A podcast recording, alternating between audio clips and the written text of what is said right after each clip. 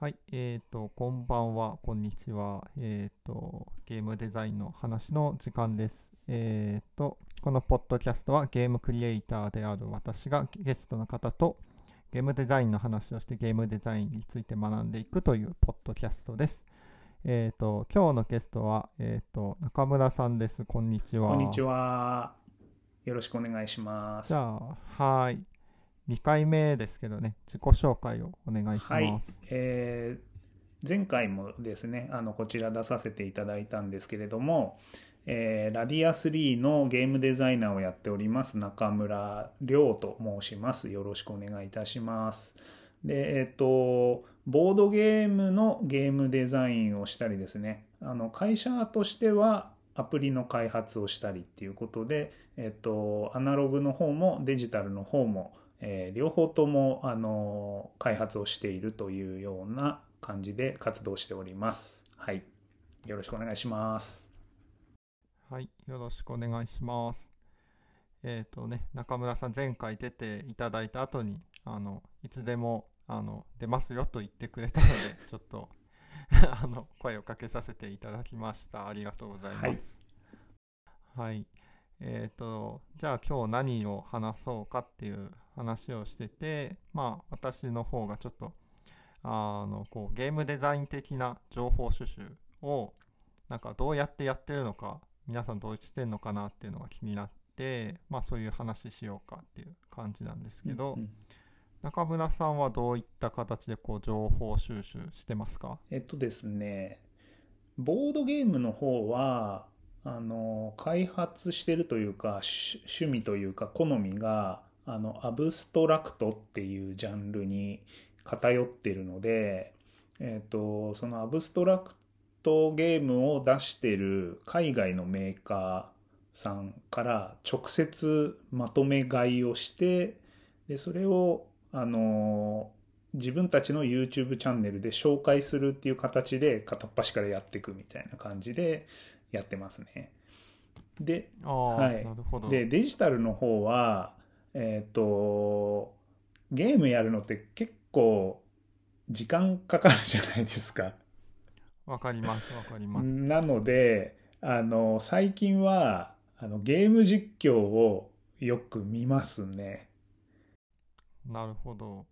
最近見たので言うと何があるんですか？最近見たのだと、なんだろう、な、えっと、結構いろいろ雑食で見てますけど、古いのも見てますし、そうだな、最近は、えーっと、なんだっけ、ラストオブアスとかいうのとかほ、はい、ああいうなんか、ストーリーがあってみたいなものとか、ポーションクラフトでしたっけか、とかいう、はい、のとか、結構なんかいろいろ本当に、あの、くだらないバカゲーみたいなのも見たりしますし、ホラー系のも見たりもしますし、結構いろいろですかね。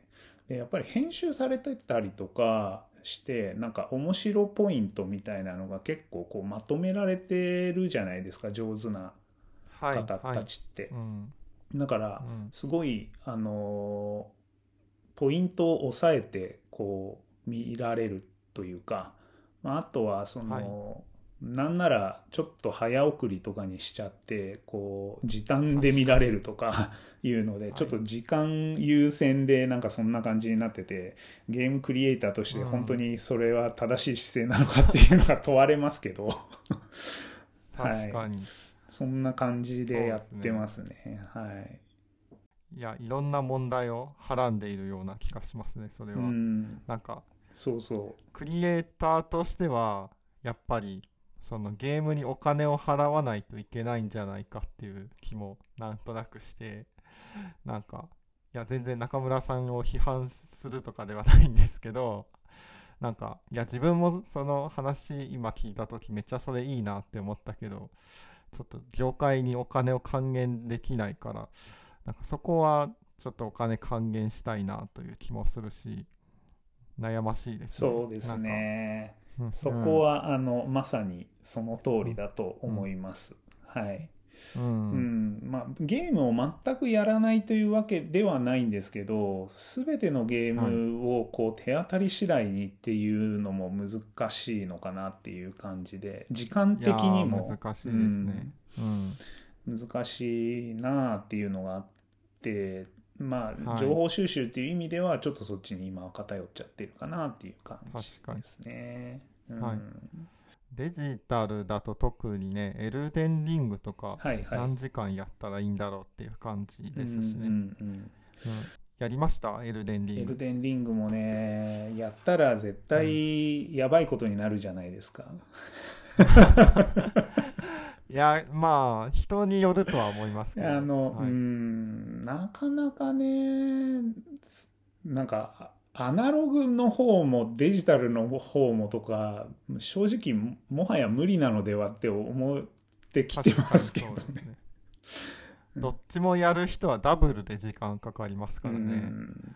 特にボードゲームってあの自分で操作をするのがやっぱ結構時間かかったりとか、相手の人が悩む時間とかも含めなきゃいけないから、ものすごい時間効率悪いんですよね、やっぱり。なるほど。うんいやーけど、それで言うとデジタルゲームも1プレイ、なんでしょう、そのゲームを、なんでしょう、しゃぶり尽くすには200時間とか300時間やらなきゃダメだから、なんか時間効率悪いような気もしますけどね。どこからどこまでをその自分うん。のそのインプットとして取り込むかみたいなそのダイジェストとしてある程度あのこういうゲームなんだとかここのゲームはうん。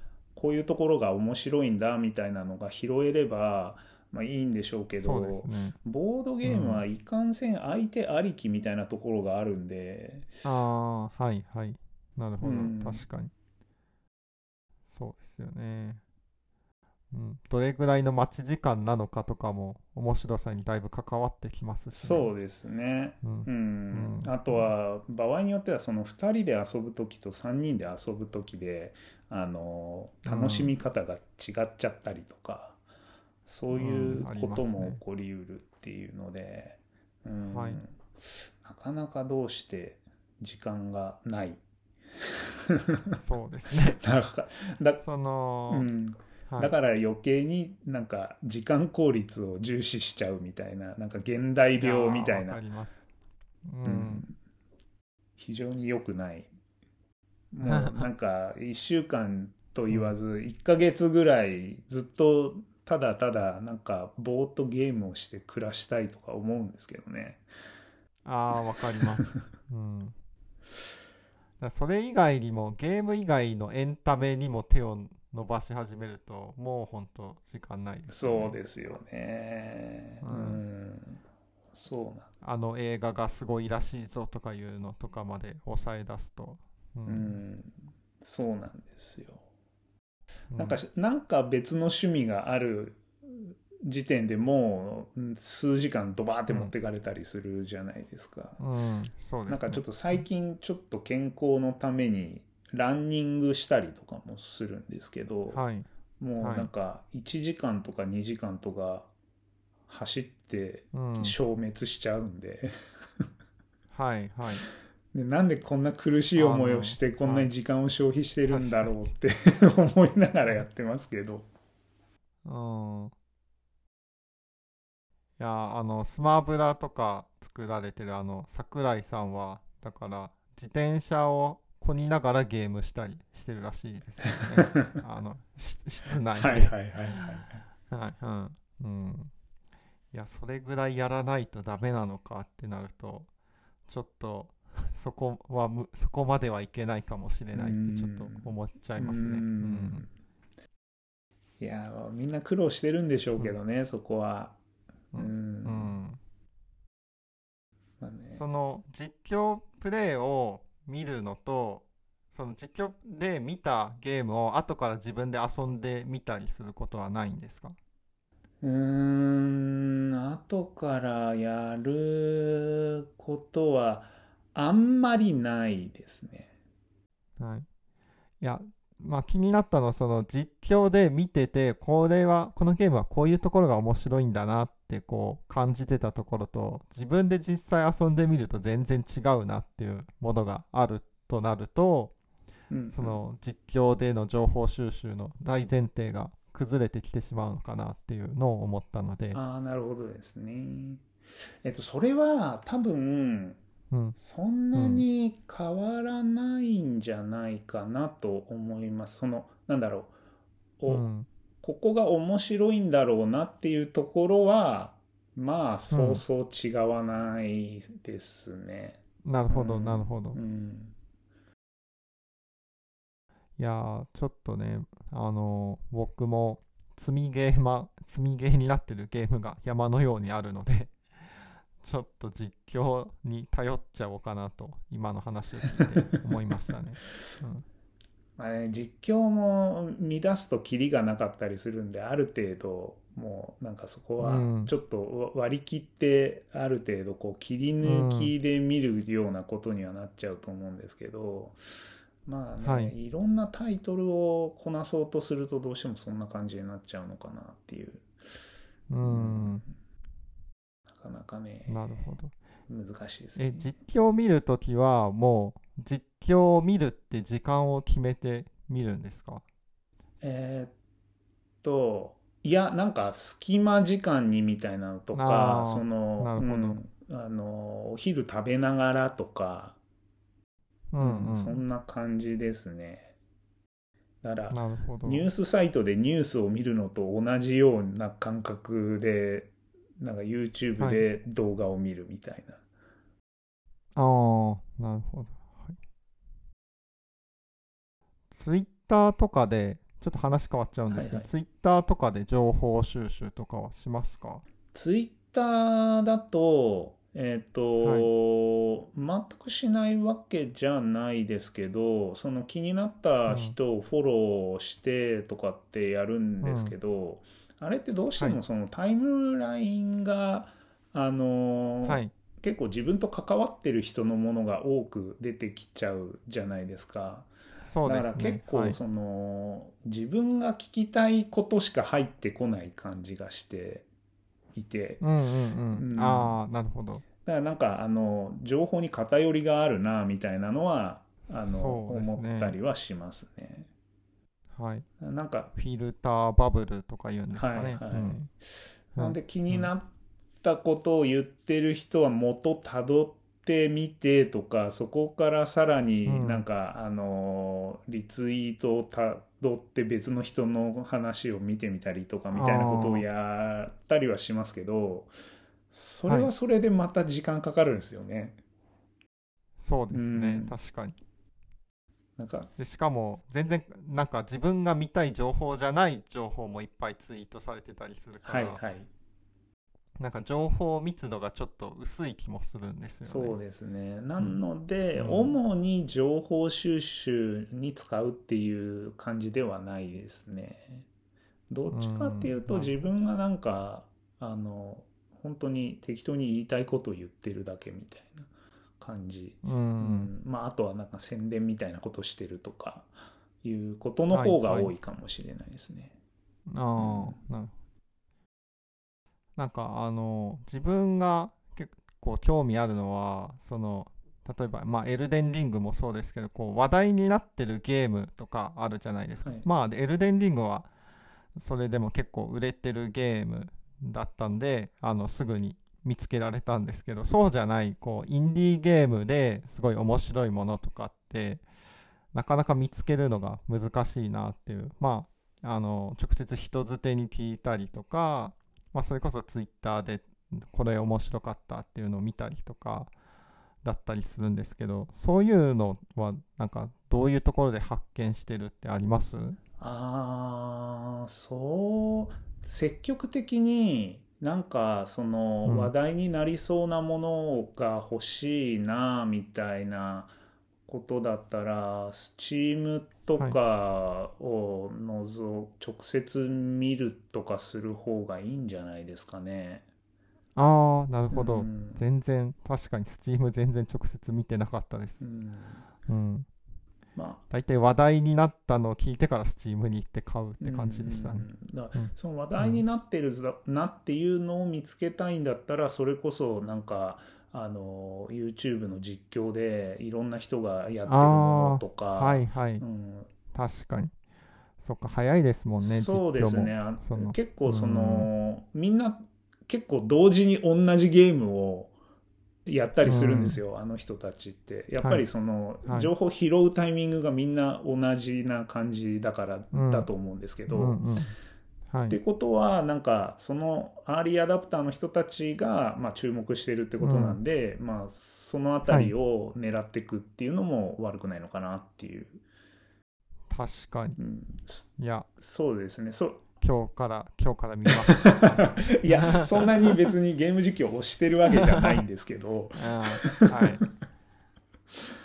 そうそうそうそううん。だからその人たちにすら見つけられていない何かを探したいとかっていうふうになるとやっぱどうしやってもやっぱ自力でですねあの直接そのストアを覗くとかするしか方法がないのかなっていう気はしますけどはいね。はい。うんなるほど、確かに。いや、もう、そこまではしなくていいです、自分の中では。アーリーアダプターの人たちを見つけたやつの次ぐらいでいいですね。うんうんううんうんん。うん。うん。はい。なるほど。はい。じゃあ、ちょっと話題を変えて、その、中村さんといえば、そのデジタルとアナログ、両方作ってるっていう話ですけど、はいその最近その作り方がちょっと変わってきたっていう話をさっきねこのポッドキャストの前でしてたんでその話をちょっとお願いできますか？そうですね。あのもともとはそのデジタルのアプリををこう知ってもらうために、えっとボードゲームと一緒に同じタイトルを出すみたいなスタンスでやってたんですね。うんうん。なんですけど、えっと、最近は、あの、ななんとなくこう、バラバラでいいのかなって思い始めていて、というのが、その、アナログゲームとそのデジタルゲーム両方で実現できるようなものもあるしちょっとルールを変えれば、あのいけるようなものもあるしいろいろなんですけどなんかどっちも出さなきゃいけないって制約があると結構そのデジタルだけでしかできないものとかっていうところにこうアクセスしづらくなっちゃっていてなんかもったいないなって思っちゃってて最近。なのでなんかもう思いついたらなんか作ってしまえという方がいいんじゃないかなって思ってるんですね。ではいはいそれがやっぱりボードゲームには向かないねっていう話になったらあの、うんまあそれはまあボボードゲームで無理に出すことはないしうんやっぱボードゲームの方が面白いね特にあのね対戦ゲームとかになるとサーバーだとかなんだとかいろいろ重たい問題があるじゃないですか。はい。そうなってくるとそのどれだけ利用されるかわからないのにそのインフラ側にその労力を割くっていうのもしんどいなって思ったりとかしてそれだったらうん。デジタルの方は結構もうあの完全にスタンドアローンで動いてしまうようなものにしちゃった方がいいのかなとか思ったり結構いろいろうん。はいそういうのを思ってなんか最近はあの両方セットで出そうみたいなあのモチベーションがちょっと低下しているというか。うん。ああなるほど。いやうんわかります。えっ、とやっぱりデジタルとアナログってやっぱり違いますもんね。なんかありきたりですけど。なんか一番それ思ったのはあのウィングスパンっていうあのボードゲーム。はいありますけどあれのデジタル版を遊んだ時にまああれが割と自分の中ではで、えー、とデジタルのボードゲーム最初にやったぐらいのタイミングだったんですけどいや全然アナログとプレイ感が違くてそのデジタルでやったウィングスパンが。っていうのは1画面の中に全員分のボードが収まらないのでその全然見えないんですよね。自分で画面を切り替えないと相手の盤面が見えないっていう状態になっててまあそれによって全然プレイ感が違うなっていうのがあってなんか単純にアナログゲームデジタルに移植できないんだなっていうのがあってやっぱりアナログ作るのとデジタル作るの全然違うなっていうのを感じたんでまあやっぱりうん。そこは違うんでしょうね。でそうだな。あせっかくなんでこのタイミングであのそのデジタルで思いついたのをどんどん作っていくっていうので作ったのがあのさっきお聞きしたんですけどロロタストーンっていうのがそのゲームなわけですね。あそうですね。とりあえずなんか思いついたから、あの作ってみようみたいな感じで1ヶ月とかかけないようなあのうんうん。開発のスパンで、うん。はい。まあ軽いものでも何でもやってみようじゃないかみたいな感じでやったんですけど、うん。思いつきでやったので、あまりにも難しいパズルゲームになってしまいまして、こんな難しいものを世に出していいのかみたいな話があったんですけど、うん。まあこれはいっそ誰も解けないパズルゲームだとして世に出してもいいんじゃないかみたいなだ誰か解けるものなら解いてみろみたいな感じで出してみようかなっていうようなところでリリース、はい。勢いでリリースしてしまいました。ああいやいいと思います。えっとロタカタカナでロタストーンスペースアプリとかで検索すると。そうですね。そうすると、えっとうちのサイトがトップヒットになると思うんで、そこからあの各、えっとストアにリンクが貼られてるので、そこからジャンプしていただければと思います。うんはい、パズルゲームに自信のある方はぜひぜひお願いしトます。ライしてみてください。はい、私も、えっと、全、い今のところ全40問あるんですけど、私17問目ぐらいで結構くじけてて、今。半分もいけてない。原原作者が。はい。なるほど。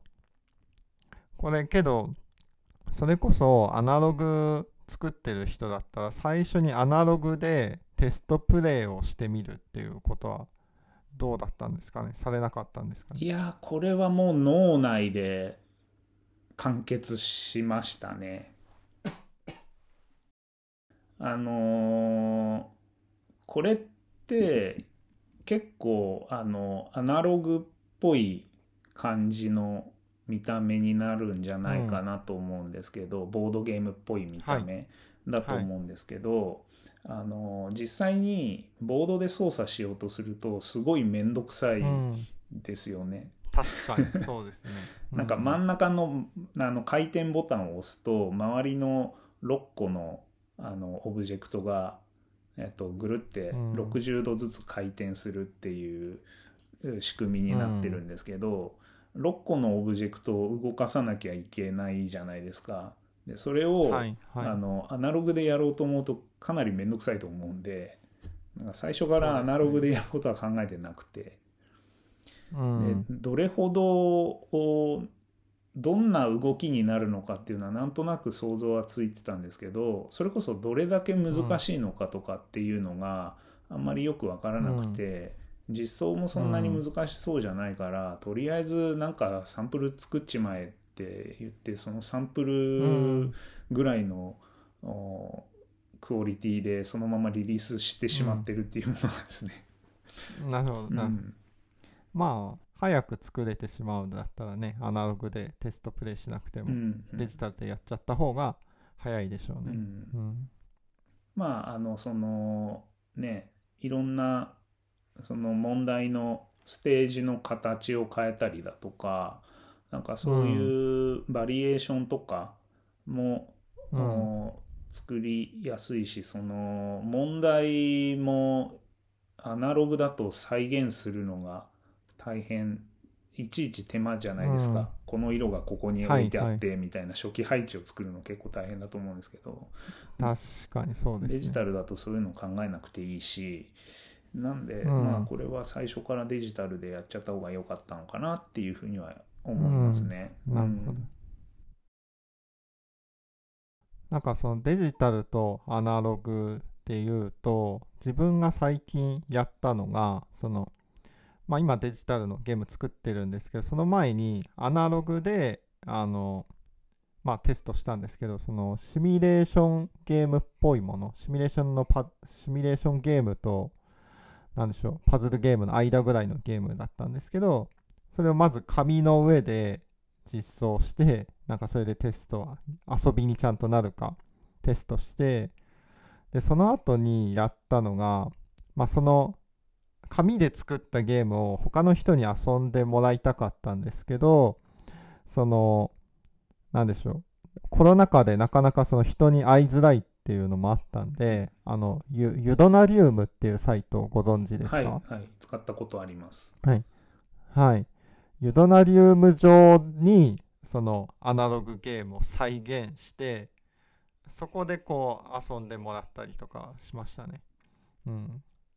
でそれはすごいあの遠方の人にも遊んでもらえたしあのまあデジタルでそその今回の場合はデジタルで全部実装するよりもそのユドナリウム上でテストする方が早くそのテストができたんですごい良かったですね。うんんユドナリウムは便利ですよね。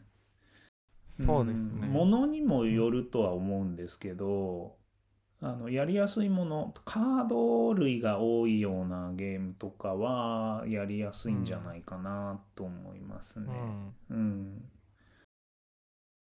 なんかコマとか動かす、まあ、ゲームだったんですけど、まあ、そういうのもちょっといろいろこう仕様の隙をついてこう工夫してユダナリウム上のなんかこんな使い方想定されてないだろうなっていう感じうん、うん。でまあいろいろ使ってなんとかその実装しましたね。うん。はい、あれは結構そうですね。あのうん。アナログのゲームデザイナーさんの中でもやっぱりテストプレイとかに使ったりとかっていうようなことをされてる人あ結構い,、らっしゃいますね。ううん。うん。いいものだと思います。なんといって、うん、なんといってもウェブブラウザが動けばそれでできるっていうのが嬉しくてそのて他にもあのテーブルトップシミュレーターとかはい。ありますけど、アップあのツールで。そうなると相手にもそれインストールしてもらってとかなっちゃうので、うん、そういう意味でサイト上だけでウェブブラウザだけで動くっていうのはすごいありがたかったですね。うんうん。うんはい。じゃあ、最後、もう一個の話題。えこれ、私の方で最近ちょっと考えてた話なんで、私がつらつらと話すことになりそうなんですけど、えっ、と、まあ、神は細部に宿るっていうね、言葉があるじゃないですか。うん、あの、で、えーそれに対してすごい自分はずっと長い間疑問に思ってて疑問に思ってたというかなんかすごいモヤモヤとするものがあったんですよね。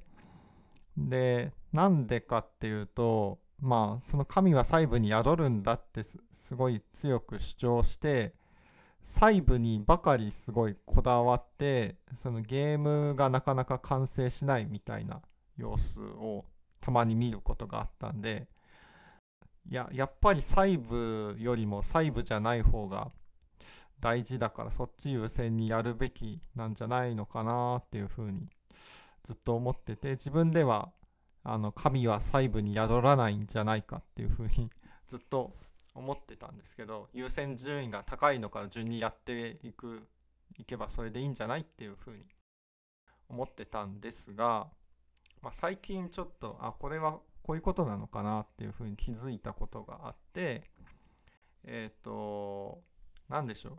この神は細部に宿るって言っているのは何でしょう。えっ、とね解像度が低い人が外から見てそれを細部と言ってるんだろうなっていう気がしたんですよね。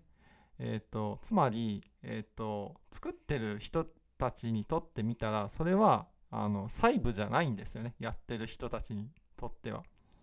あの作ってる人はあのもう分解能が高い解像度がすごい高いのであのもうここをちゃんと修正しないとクオリティあのゲームとしてクオリティが高くならないっていうふうにまあ認識していると。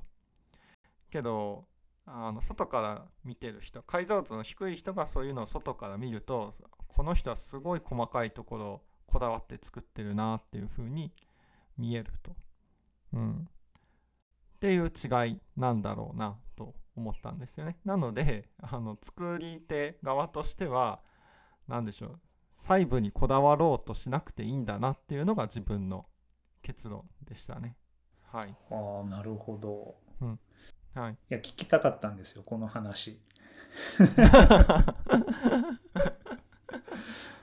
なるほど。いや、うん、はい。確かに。まあでも、うん、自分たちはなんか無意識にそこをなんか丁寧に仕上げてるみたいな時もあるかもしれないですね。うん、うん。それは多分その人にとってそれがすごい重要だからやってるんであって、うんうん、それはもはや細部ではないなるほどではないかと。ただその、うん、ななんでしょう？その最初の方に言うおっしゃってたあの、うん、細かいところにこだわって結局最後まで完成しなかったみたいな話があったじゃないですか。はい、えっと、はい、多分その人は多分開発手法を間違えてんじゃないかなっていう気がしますね。うん、まあそうですね。確かに。うん、で最初から一個一個のパーツをこ細かく細かく作りすぎちゃうとやっぱり物事ってなかなか進まなくて、うん、うん、そうですよね。やっぱ、うん、うん。まあその進行管理みたいな真似事をやったことも私ありますけど、やっぱりもうある程度もうここまでにこの例えばアルファ版だったらそこまでそれこそ解像度が高くないものが出てきたりするわけじゃないですか。そういうマイルストーンがあの設定されてなくて最初からあの一番細かいところを順にこうブロックで組み上げていくみたいなことをやろうとしてなんかあまりにも巨大なものを作らなきゃいけないっていうのが見えた時に絶望してやめちゃうと思うんですよね。そうです、ね、だからなんとなく動くもので、うん、あのやっぱ動けば楽しいから、うん、その最終的に気になるところはどんどん細かく細かく作っていく、うん、でそれは自分としてはそこまで細かいとは思ってないけれどもっていうのは分かるけど、うん、そうするとその人はあの自分が思ってるものよりももっとラフなものラフなものラフなものを先に出すようにしないと、うん、なんか、はいはい、あの完成がすごい遠い状態になっちゃうんじゃないかなとは思いますね。そうですね、そうですね。なんかそのそれってその作り方って結局その、まあ、僕は高校の時美術部だったので絵の描き方にすごい似てるなと思うんですけど、はいはい、なんか絵絵を描く時って大体こうざっくりとしたイメージをこう取って形を取ってから、まあ、徐々に細かい細部をこう徐々に描いていくっていうどんどんディティールが細かくなっていくような、まあ、描き方をまあ普通の人はするんですよね。なんかだからなんか自分にとってはそういうゲーム作る時もそういう作り方が普通っていうなんかナチュラルにあの受け入れられたんですけどなんか中村さんは確か絵は画伯レベルという 話をそうなんですのプロフィールでそうなんです見たんですけど。ってことは絵の経験とかはあんまりないんですよね。そうですね。うん、なんかその大枠から作ってディティールにこう入っていくっていうのはなんかどう人生経験上どういうところでこう学んできたとかこう体験してきたとかってあります？どう、どうなんだろう。な、いや、わかんないです。もう、うあれですかね。うん生まれ持って性格が雑なんじゃないですかね。ああ うん、なんかせっかちなんでなんはい。かずっと何にも動かないとか嫌なんですよね。うん。うん。うん。で一旦全部動くようにしてからとかあの最低保証されてる状態になってほしいみたいな、なるべく早く、うん。せっかちだし、はい。心配性だしみたいな、うん。うん。だからうます、ん、だからあのできるだけ早く動くところまでうん。は作っちゃって、もうそれであればまあクオリティ的には難があるかもしれないけどまあいつお前すぐリリースしろって言われても大丈夫と。はい、うん。はい。いやちょっと待ってください。京都めちゃくちゃ地震が。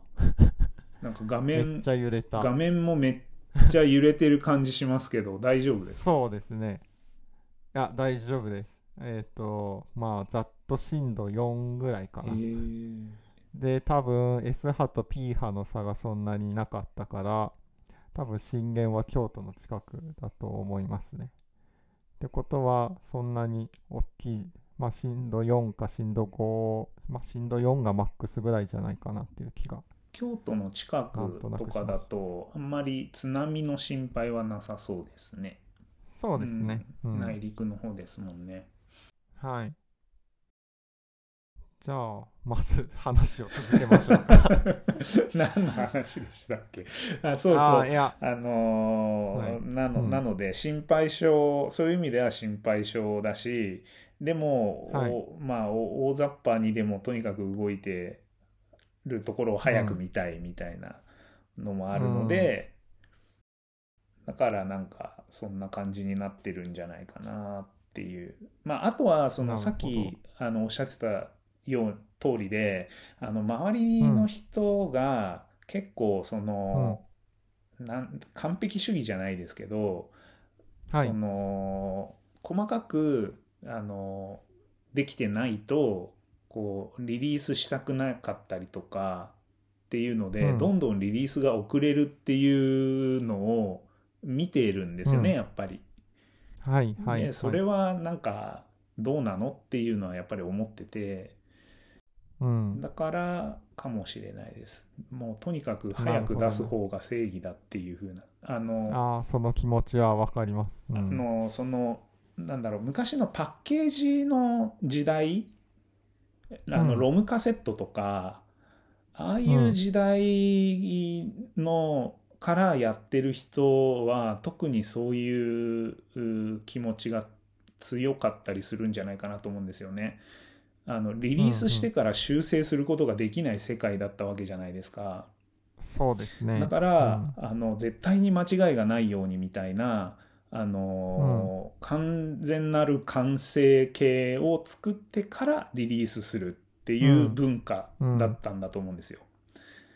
でもうん。今はもうそれがねオンラインで後からいくらでもアップデートできるっていう世界に変わってしまっているんで、うん。そこをなんか死守するそこっていうのはその完璧なものを作ってからリリースするっていうことを死守するよりかは、不完全なある程度不完全なものでもリリースして後から直してメンテナンスする姿勢を見せた方がユーザーさんにとっても、あこのゲームをちゃんと仕上げようとしてるんだなっていうのが見えるっていう、うんうん。うそういう世の中になってるのかなと思うんですよね。そうですね、うん。だからまああんまりにも不完全なのはどうかなとも思いますけど、うん。うん。まあある程度自分で完全に納得がいっていなくてもリリースしちゃっていいんじゃないかなっていうふうには思いますけどね。ううん。んはいはい。そうですね。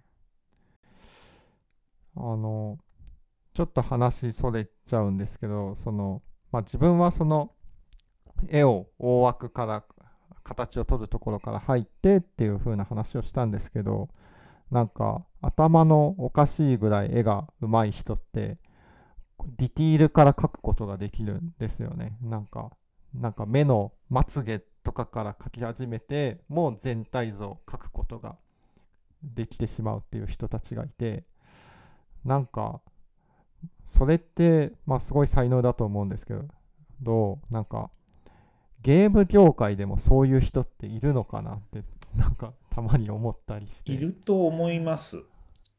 うん。実際に見たことはないですけど、そはい。想像レベルですけどいると思いますよ。はい。多分、うん。その全部頭の中で完成形がある人だと思うんですね。うんその絵を描く方も、多分実際にあの下絵みたいなのを描かないけど、見えてるんだと思うんですよね。うん。うんうんうん。そうですね。うんそれと同じであのゲームを作る人うん。も、ゲームの全体像も分かってるし、細かいところも分かっててそこでもう頭の中にしかないけど、資料化してないけど作り始めるっていうような人はいるんじゃないかなと思いますね。確かに、うん。なんかその文章とかき そのネットの記事から受け受ける印象なんですけどそのスマブラの桜井さんとかはきっとそういう人なんじゃないのかなっていうあ気がしますあね。そうかもしれないですね。うん。うんいや天才はいますよ。なんかの記事で、うん、確かに。そうですよね。いや、それにはなれないな。だから多分あの私たちみたいなあの凡人みたいな人たちには、うんあうの、んうん一般的にこういう風な作り方の方が成功しやすいよみたいなメソッドとして、うん。その大枠を作りましょうみたいな、あのことが言われるんじゃないかなと思うんですよね。そうですね、うん。凡人用の制作手法ですね。そうですよ。だからうん。私もできるだけあの大雑把なものでもとにかく作ってみようみたいな感じで やってますけど。うんその最初から全部の全体像が作れる人ってなんかどういう脳みそになってるのかなって考えたりするんですけど脳内のなんかメモリ量が半端ないんじゃないかなっていう気がするんですよね。脳内に全部置いておけるんじゃないかなっていうその全体像。普通置置いておけないと思うんですよ。その全体像を。全部の細かいディティールまでを。そうですね、うん。うん、ほ細かいディティールのこと考えてたら別の方方を忘れちゃったりとかすると思うんですけど天才な人たちはそれ全部脳内にい一括でお置けちゃうのかなっていう、うん。うん、どうなんですかそれかうねまいこと圧縮してんのかな、うん。謎の圧縮技術を持っているってことですか。謎うん、そうそうそうそうそれは羨ましいですねちょっと私記憶力が弱いので、うん。いやー、すごい。はい。まあ、そんなところですかね。あの、取れ高も十分な感じなので。なんだかんだで40分間喋ってましたという、はいはい、はい。よかったです取れ高が何か喋り、喋り逃したこととかありますか？もしねあったらまた、はいあの出させてもらいますので そうですね。はい。ありがとうございます。じゃあ、えっ、と、今日はこんなところでありがとうございました。どうもありがとうございました。